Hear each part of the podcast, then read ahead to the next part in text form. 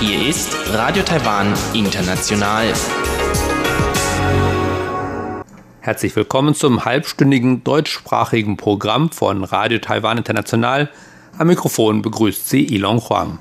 Und das haben wir am Mittwoch, den 5. August 2020 für Sie im Programm.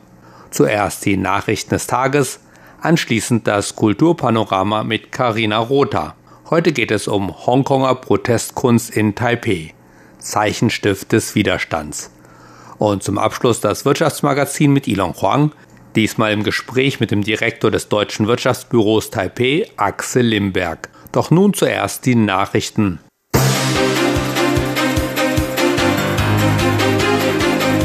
Sie hören die Tagesnachrichten von Radio Taiwan International. Zunächst die wichtigsten Schlagzeilen. US-Gesundheitsminister Alex Azar will Taiwan besuchen. Strengere Verfolgung von undeklarierten Importen. Japanischer Ingenieur nach Arbeit in Taiwan mit Covid-19 diagnostiziert. Die Meldungen im Einzelnen. Ein Zusammentreffen des US-Gesundheitsministers Alex Azar mit Präsidentin Tsai Ing-wen sei geplant.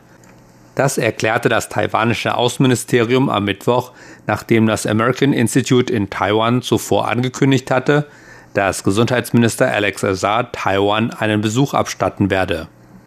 Azar würde das erste Mitglied des US-Kabinetts seit 2014 sein, das nach Taiwan kommt und das ranghöchste Kabinettsmitglied, das Taiwan seit dem Abbruch der formellen amerikanisch-taiwanischen Beziehungen im Jahr 1979 besucht. Sowohl das Außenministerium als auch das Präsidialamt haben den geplanten Besuch Ersars begrüßt und dabei auf seine Unterstützung für Taiwans Teilnahme an der WHO hingewiesen. Ersar soll laut dem Außenministerium neben der Präsidentin auch mit dem taiwanischen Außenminister Joseph Wu und dem Gesundheitsminister Chen Shizhong zusammentreffen. Zollagenten, Expresszustelldienste und E-Commerce-Firmen müssen den Inhalt von importierten Sendungen vollständig deklarieren.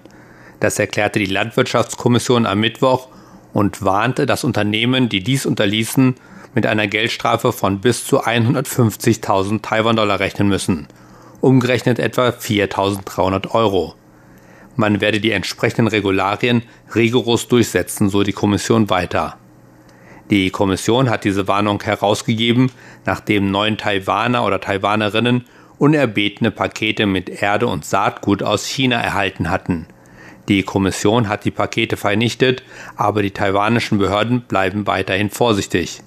Laut der Kommission hätten diese Pakete zur Sorge über die nationale Sicherheit Taiwans geführt. Menschen, die ähnliche Pakete erhalten haben, sollten sie nicht wegwerfen, da die Erde Pilze und Insekten enthalten kann, die Taiwans lokalen Ökosystemen schaden könnten. Aus diesem Grund ist es nach dem taiwanischen Pflanzenschutz- und Quarantänegesetz illegal, Erde und Saatgut einzuführen. Die Behörden prüfen derzeit, ob lokale Zollagenten oder Expresslieferdienste gegen das Gesetz verstoßen haben könnten, indem sie die Pakete mit Erde und Saatgut ohne Deklaration des Inhalts eingeführt haben. Die Kommission warnt auch davor, dass Bürger, die es versäumen, den Behörden Pakete mit Erde oder Saatgut aus dem Ausland zu melden, ebenfalls mit Geldstrafen in Höhe von bis zu 150.000 Taiwan-Dollar rechnen müssen. Ein japanischer Ingenieur wurde bei seiner Rückkehr aus Taiwan in Japan positiv auf Covid-19 getestet. Das erklärte das taiwanische Epidemie-Kommandozentrum CECC e am Mittwoch. Nach einem etwa einmonatigen Arbeitsaufenthalt in Taiwan ist der Ingenieur am 1. August nach Japan zurückgekehrt, wo bei seiner Einreise eine Covid-19-Infektion diagnostiziert wurde. Gesundheitsminister Chen Shih-chung, der auch das CECC e leitet, bestätigte bei einer Pressekonferenz, dass der Mann in seinen 30ern am 15. Juni aufgrund seiner Arbeit in Taiwan eingereist sei und sich gemäß den Regularien bis zum 29. Juni in Hausquarantäne befunden habe. Während seines Aufenthalts in Taiwan und bei seiner Rückkehr nach Japan sei er asymptomatisch gewesen, sagte Chen. Das CECC hat inzwischen mit der Suche nach Kontaktpersonen begonnen. Inzwischen wurden 80 Personen ermittelt, die möglicherweise mit dem Ingenieur in Kontakt gekommen sind.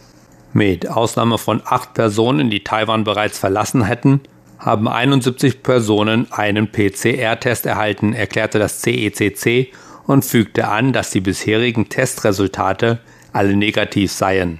Bisher wurden drei ausländische Staatsangehörige nach Aufenthalten in Taiwan bei der Ankunft in ihren Heimatländern mit einer Covid-19-Infektion diagnostiziert, was in Taiwan zur Sorge über mögliche lokale Infektionen führte. Unterdessen erklärte das CECC, dass der zweite Covid-19-Test eines thailändischen Arbeiters mit dem Resultat unbestätigt zurückgekommen sei. Der Arbeiter war positiv getestet worden, nachdem er Taiwan verlassen hatte. Seine Freundin und die 253 Personen, mit denen er in Taiwan Kontakt hatte, wurden alle mit negativ getestet. Die Kommission zur Vergangenheitsaufbearbeitung sagte am Mittwoch, sie werde eine Bestandsaufnahme aller Geheimdienstakten verschiedener Regierungsbehörden vornehmen. Dies gehört zu den Bemühungen der taiwanischen Regierung, sich mit Taiwans totalitärer Vergangenheit auseinanderzusetzen. Es ist geplant, eine Bestandaufnahme aller nachrichtendienstlichen Informationen von Behörden wie dem Büro für nationale Sicherheit, dem Untersuchungsbüro des Justizministeriums, der Nationalen Polizeibehörde und dem Verteidigungsministerium durchzuführen. Ziel dieses Projektes ist es, umfassende und geordnete Akten anzulegen. Der stellvertretende Vorsitzende der Kommission Yi Hongling sagte, da jedes Ministerium und jede Behörde die Akten auf eine andere Art verwalteten, wolle man mit jedem Ministerium und jeder Behörde zusammenarbeiten, um dieses Ziel zu erreichen. Je erklärte, dass das Katalogisierungsprojekt zwar nicht die Untersuchung alter Fälle umfassen werde, dass aber die bei der Katalogisierung ausgegrabenen Beweise neue Erkenntnisse über diese Fälle liefern könnten. Die durchschnittliche Lebenserwartung in Taiwan hat im Jahr 2019 mit 80,9 Jahren nach einem Jahrzehnt stetigen Anstiegs einen neuen Höchststand erreicht. Das erklärte das taiwanische Innenministerium am Mittwoch.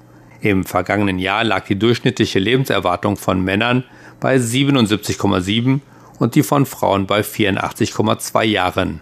Beides Rekordwerte, teilte das Innenministerium mit. Laut dem Ministerium sei die durchschnittliche Lebenserwartung in Taiwan in den letzten zehn Jahren stetig gestiegen, von 79 Jahren im Jahr 2009 auf 80,9 Jahre im Jahr 2019, hauptsächlich aufgrund einer besseren Gesundheitsvorsorgung eines gestiegenen Bewusstseins für Lebensmittelsicherheit, einer verbesserten Lebensqualität und der wachsenden Beliebtheit von Fitnessprogrammen.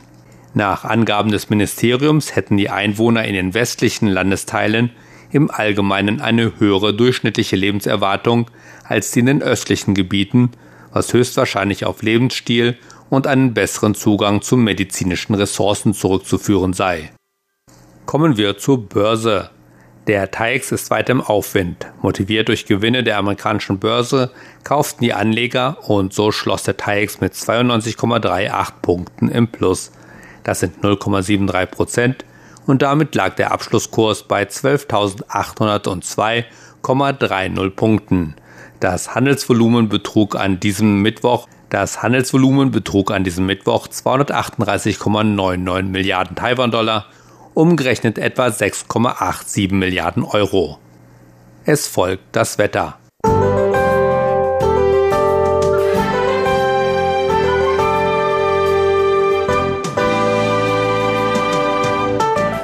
Der Einfluss des Tropensturms Hagupit auf Taiwans Wetter lässt langsam nach. Im ganzen Land war es zwar weiterhin teilweise stark bewölkt, aber die Niederschläge waren selten.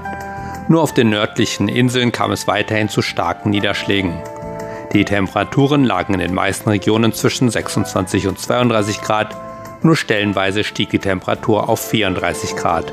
Die Vorhersage für morgen, Donnerstag, den 6. August 2020. Heiter bis wolkig, nur in einigen Teilen des Südens soll es zu Regenfällen kommen.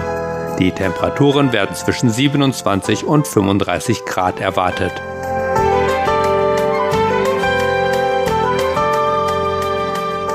Das waren die Nachrichten des Tages und weiter geht es nun mit dem Programm für Mittwoch, den 5. August 2020. Es folgt das Kulturpanorama mit Karina Rotha. Heute geht es um Hongkonger Protestkunst in Taipei, Zeichenstift des Widerstands. Kultur auf RTI.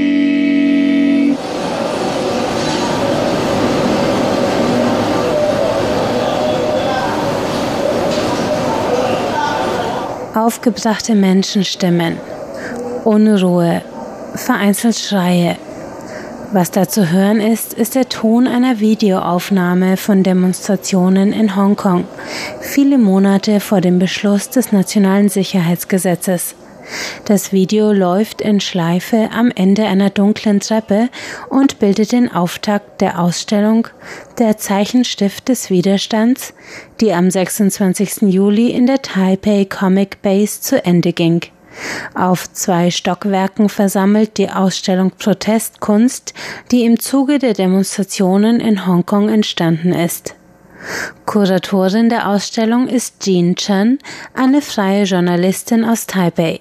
Sie erklärt, welche persönlichen Eindrücke zur Zusammenstellung dieser Ausstellung geführt haben. 呃，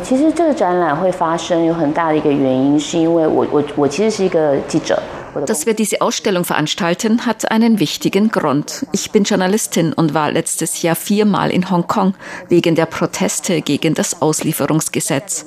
Und dort haben mich die vielen Bilder sehr bewegt, die dort vor Ort zu sehen waren und eine große Kraft hatten. Nachdem ich zurückgekommen war, habe ich einen Bericht über die Kunst des Widerstandes geschrieben. Mein Redakteur hat mich damals gefragt, ob wir nicht eine Ausstellung machen könnten. Sie dachten, wenn wir diese Bilder nach Taiwan bringen könnten, dann hätten sie eine noch größere Wirkung. So haben wir dann mit der Taipei Comic Base hier diese Ausstellung gemacht.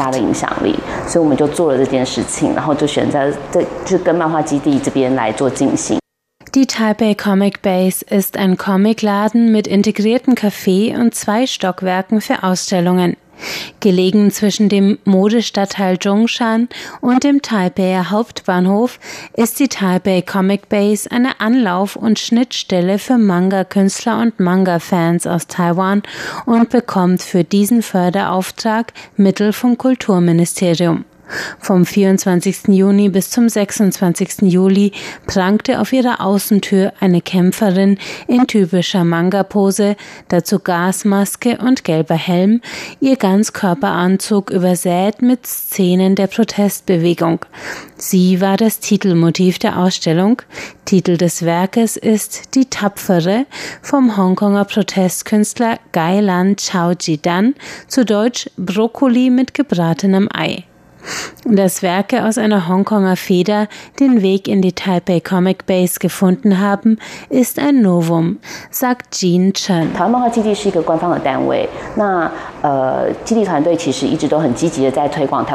Die Taipei Comic Base ist eine öffentliche Einrichtung und der Direktor ist sehr aktiv in der Förderung von taiwanischen Autoren.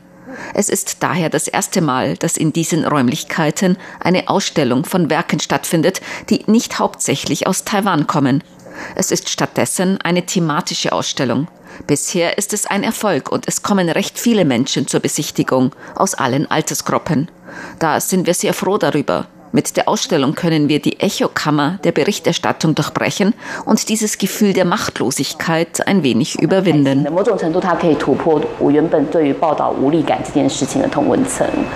Dennoch, sagt die Kuratorin, ging es bei der Zeichenstift des Widerstands zu Anfang nicht um die politische Botschaft.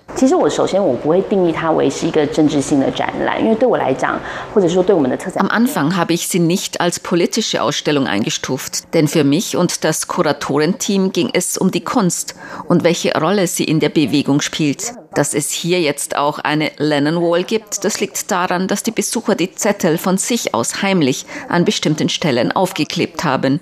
Das ist sehr lustig.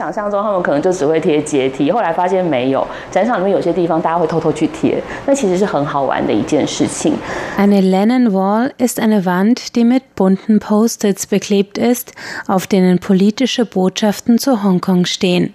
In Hongkong entstanden, haben sich die Lennon Walls schnell in Taiwan ausgebreitet, hier vor allem mit ermunternden Sprüchen für die Hongkonger Demonstranten. Die spontan entstandene Lennon Wall überzieht in der Ausstellung Der Zeichenstift des Widerstands inzwischen das gesamte Treppenhaus, das das zweite und dritte Stockwerk der Comic Base voneinander trennt. Die beiden Stockwerke, auf denen die zahlreichen Arbeiten aus der Protestbewegung in verschiedenen Themenfeldern ausgestellt sind. Jean Chen gibt einen Überblick über die Ausstellung. 呃，这些作品的收集上，当时我们预计，其实其实最初一开始，我们预计两层楼的展场只要展大约五十幅的作品，可是后来的数量是接近。Als wir diese Werke gesammelt haben, hatten wir vor, auf den zwei Stockwerken nur 50 Stück auszustellen. Aber am Ende sind es fast 100 Stück geworden. Das übertraf unsere Planung. Wir wussten nicht genau, wie wir bei so vielen Werken eine Sortierung herstellen können. Wir hatten leider nicht die Zeit, einen Hongkonger Blickwinkel zu wählen und sie zum Beispiel nach dem zeitlichen Verlauf zu ordnen. Am Ende haben wir sie nach Themen sortiert. Diese Bewegung hat keine zentrale Plattform. Jeder Mensch kann ein Demonstrant werden. Jeder Mensch ist sein eigener Anführer. Deswegen haben wir im zweiten Stockwerk das Thema Do You Hear the People Sing gewählt. Dort ist das Thema und die Hauptperson das Volk. Von Anfang an hat jeder in dieser Bewegung eine Gesichtsmaske getragen und du hast ihre Gesichter nicht gesehen. Deswegen tauchen hier Gesichter von Demonstranten aller Altersstufen, aller Berufe und aller Hintergründe auf. Alle Werke haben mit diesen Leuten zu tun. Man spürt, dass es eine vereinte Kraft ist. Im dritten Stock wollten wir die widersprüchliche Beziehung zwischen Hongkong und China darstellen und die Beziehung zwischen verschiedenen Lagern. Deswegen haben wir vor dem Hintergrund der Polizeizentrale eine Wand mit Werken zur Beziehung zwischen China und Hongkong gemacht. Die Arbeiten hier haben alle mit Xi Jinping und Carrie Lam zu tun. Wir nennen den Abschnitt Hongkong 50 Jahre unverändert mit einem Fragezeichen. Aber während wir die Ausstellung vorbereitet haben, ist das Sicherheitsgesetz beschlossen worden. Deswegen frage ich mich, ob wir es nicht zu einem Ausrufezeichen oder zu Punkt, Punkt, Punkt ändern sollten. Das würde ausdrücken, dass das bereits vorbei ist. Der letzte Raum verwendet die Prince Edward Station der Hongkonger Metro als Hintergrund. Wir wissen alle, dass die Ereignisse in der Prince Edward Station einen tiefgreifenden Einfluss auf die Bewegung hatten. Deswegen wollten wir dort das Thema Polizeigewalt und Staatsgewalt darstellen. Aber dann gibt es da noch eine letzte Wand. Die haben wir Hoffnung getauft. Die Hoffnung, dass die Menschen in der Hoffnungslosigkeit Hoffnung finden werden. Deswegen zeigt die Wand zum Beispiel, wie die Widersprüche, die durch die Bewegung in Familien entstanden sind, beigelegt werden. Gleichzeitig wurde das nationale Sicherheitsgesetz beschlossen, als wir diese Ausstellung vorbereitet haben. Das Widersprüchliche ist, wir wissen nicht, ob es noch Hoffnung gibt. Aber wir dürfen die Hoffnung nicht aufgeben. Mit dieser Hoffnung geben wir den Hongkongern eine mentale Unterstützung.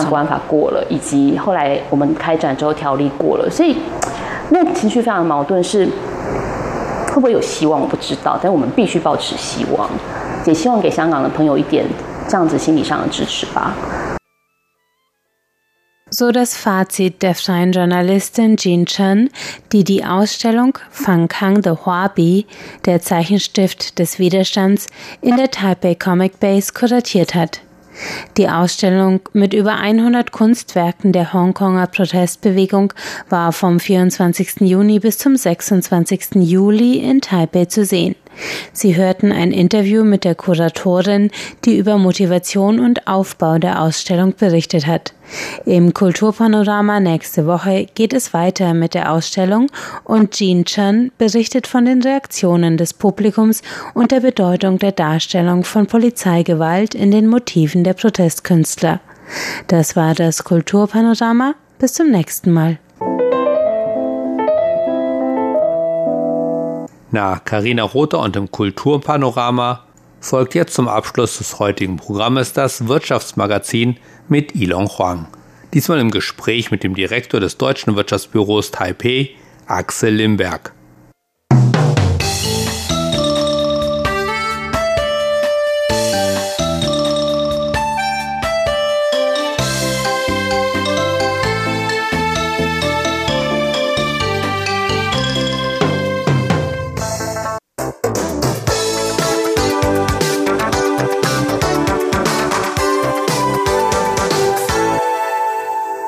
Deutsche Wirtschaftsbüro Taipei soll die wirtschaftlichen Beziehungen zwischen Deutschland und Taiwan fördern und die Interessen deutscher Unternehmen in Taiwan vertreten. Es ist der erste Ansprechpartner in Taiwan für deutsche Unternehmen, stellt Informationen zu Taiwan und Deutschland bereit, informiert über Investitionsmöglichkeiten in Deutschland und veranstaltet Seminare, Netzwerkveranstaltungen und Fachsymposien. Und ich freue mich, den Direktor des Deutschen Wirtschaftsbüros Taipei, Axel Limberg, hier im Studio begrüßen zu dürfen. Herzlichen Dank, dass Sie sich die Zeit genommen haben, zu uns zu kommen, um dieses Interview durchzuführen. Darf ich erst einmal fragen, ob Sie uns einen Überblick geben können über die deutschen Firmen in Taiwan? Zunächst einmal vielen, vielen Dank, dass wir hier sein dürfen. Also für uns ist auch immer eine große Chance, unser Büro, unsere Aktivitäten für die deutschen Unternehmen in Taiwan vorzustellen und einer breiteren Öffentlichkeit zugänglich zu machen. Insofern vielen Dank für die Chance. Zu Ihrer Frage. Nach unseren Umfragen haben wir circa 250 deutsche Unternehmen in Taiwan. 23 von den 30 DAX-Unternehmen Unternehmen sind aktiv. Also insofern sehen wir eine große Anzahl auch der großen bekannten deutschen Unternehmen, die hier aktiv sind. Wir machen einmal im Jahr eine Business Confidence Survey unter den deutschen Unternehmen und stellen dabei fest, dass also die große Anzahl der Unternehmen auch schon länger als 15 Jahre hier vor Ort ist und auch nahezu alle Unternehmen sagen, wenn wir denn wieder unser Geschäft anlaufen lassen könnten, würden wir wieder nach Taiwan kommen. Also wir sehen eine sehr, sehr hohe Zufriedenheit in Taiwan. Wir sehen, Unternehmen sind sehr, sehr lange hier. Alle Großunternehmen sind vertreten durch Vertriebsniederlassungen, durch Aktivitäten und auch viele Klein- und Mittelständler sind aktiv und bringen ihre Spezialdienstleistungen, Services hier für taiwanische Unternehmen an den Markt. Was macht Taiwan so interessant? Weil der taiwanische Markt selber ist ja nicht so groß. Ja, dieses Thema, wie groß ist der taiwanische Markt, ist ja auch immer ein Punkt. Ist er denn wirklich so klein? Ich meine, mhm. wenn ich den taiwanischen Markt mit den großen weltweiten Märkten USA oder Mainland China oder Indien vergleiche,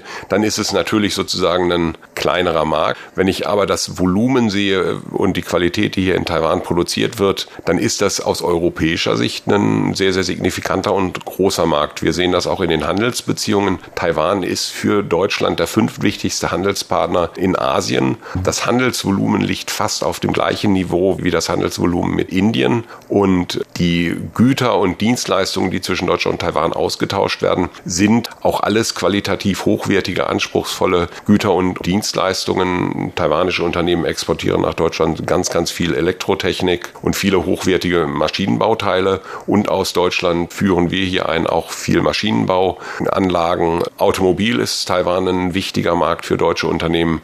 Also da sehen wir sehr, sehr enge Verflechtungen mhm. und was macht Taiwan attraktiv für deutsche Unternehmen? Das ist die Kaufkraft, die hier in Taiwan vorhanden ist. Taiwan ist insofern ein völlig industrialisierter Bereich.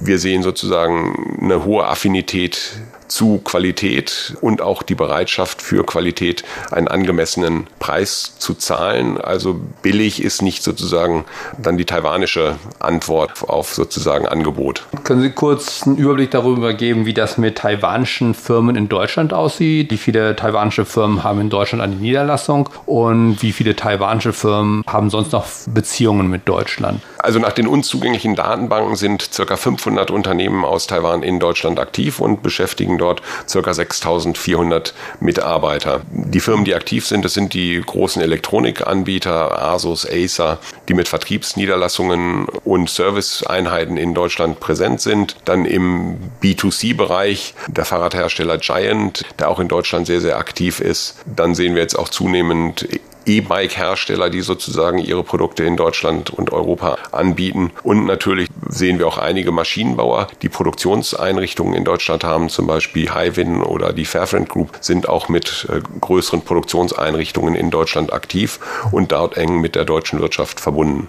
Gibt es wirtschaftliche Gebiete, bei denen Deutschland und Taiwan besonders eng zusammenarbeiten? Also einen beiderseitigen Austausch sehen wir gerade im Bereich des Maschinenbaus, der Automatisierung und jetzt zunehmend im Bereich der erneuerbaren Energien, der Implementierung der Energiewende. Und angenommen, eine deutsche Firma möchte sich in Taiwan niederlassen. Was muss man da beachten? Ich glaube, es geht um die gleichen Themen wie bei jeder weltweiten oder internationalen Aktivität. Ich muss meinen Markt kennen, ich muss meine Abnehmer kennen, meine Kunden kennen.